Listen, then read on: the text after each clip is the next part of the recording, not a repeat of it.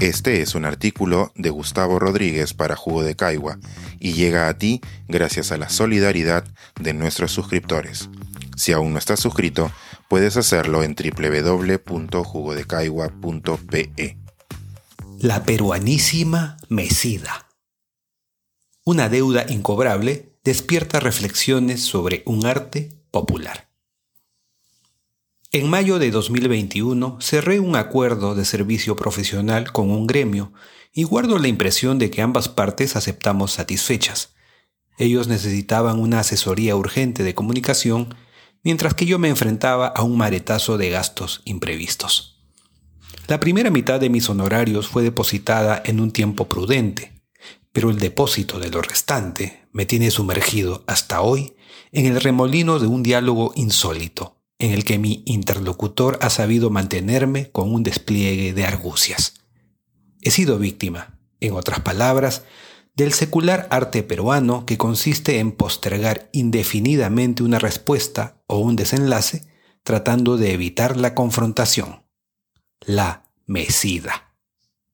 Mese, por ejemplo, el carpintero que recibió un adelanto y que se disculpa por no entregar el mueble, avergonzado primero y desparpajado después, aduciendo sucesivamente que no encontró madera seca, que luego debió esperar a que seque, que después se le estropeó la sierra, que días más tarde cayó enfermo y que hasta tuvo que viajar de improviso, en una retaíla de episodios separados por ausencias inescrutables de las que el prestidigitador regresa con lamentos, salamerías y otros ardides dirigidos a la parte blanda del corazón. Y Mese, por supuesto, el funcionario que me contrató, con traje impecable en su foto de WhatsApp, quien durante estos meses ha sabido gestionar silencios y apariciones, disculpas y razones, promesas y decepciones. Déjame ver qué pasó, te informo al toque.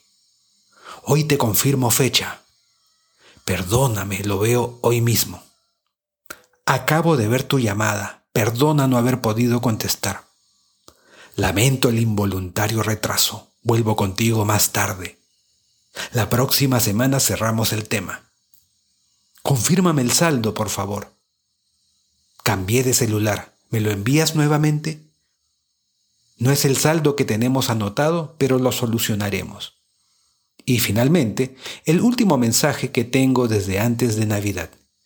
Déjame llamarte por la tarde, por favor. Confieso que ya me cansé y que tal vez por eso esté publicando esto. Suelo escribir para tratar de entenderme y también para sentirme acompañado, lo cual, en este caso, equivale a escribir para sentirme menos imbécil. No he encontrado un estudio filológico del peruanismo mencionado, pero no hay que ser una lumbrera para intuir su origen. Se mece a los bebés para que duerman, y también nos adormilan las hamacas. Mecer, pues, es mantener en la indefinición a un deudor material o sentimental mientras se adormecen sus rabias.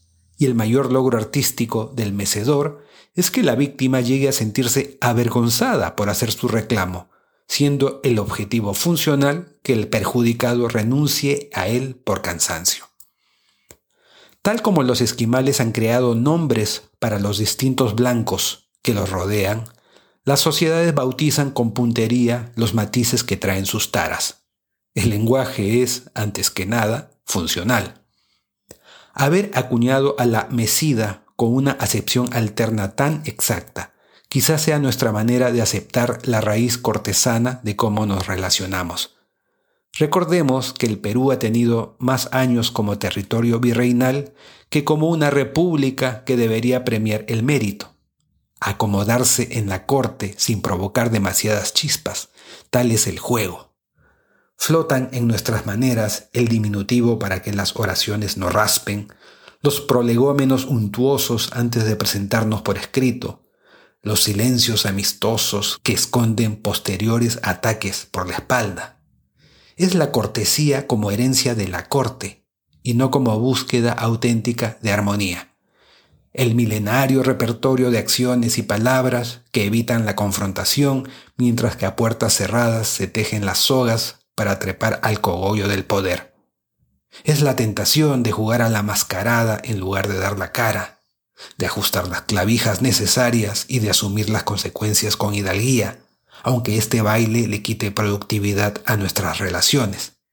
Es la voz de este gerente que me ha prometido 20 veces una solución y a la que yo, entrándole al maldito juego, he querido fingirle comprensión. Pero basta. Algo tarde he encontrado por fin mi propósito de nuevo año. Ser un antipático al que le respetan los acuerdos en lugar de un simpático al que le meten el dedo. Este es un artículo de Gustavo Rodríguez para Jugo de Caigua y llega a ti gracias a la solidaridad de nuestros suscriptores. Si aún no estás suscrito, puedes hacerlo en www.jugodecaigua.pe.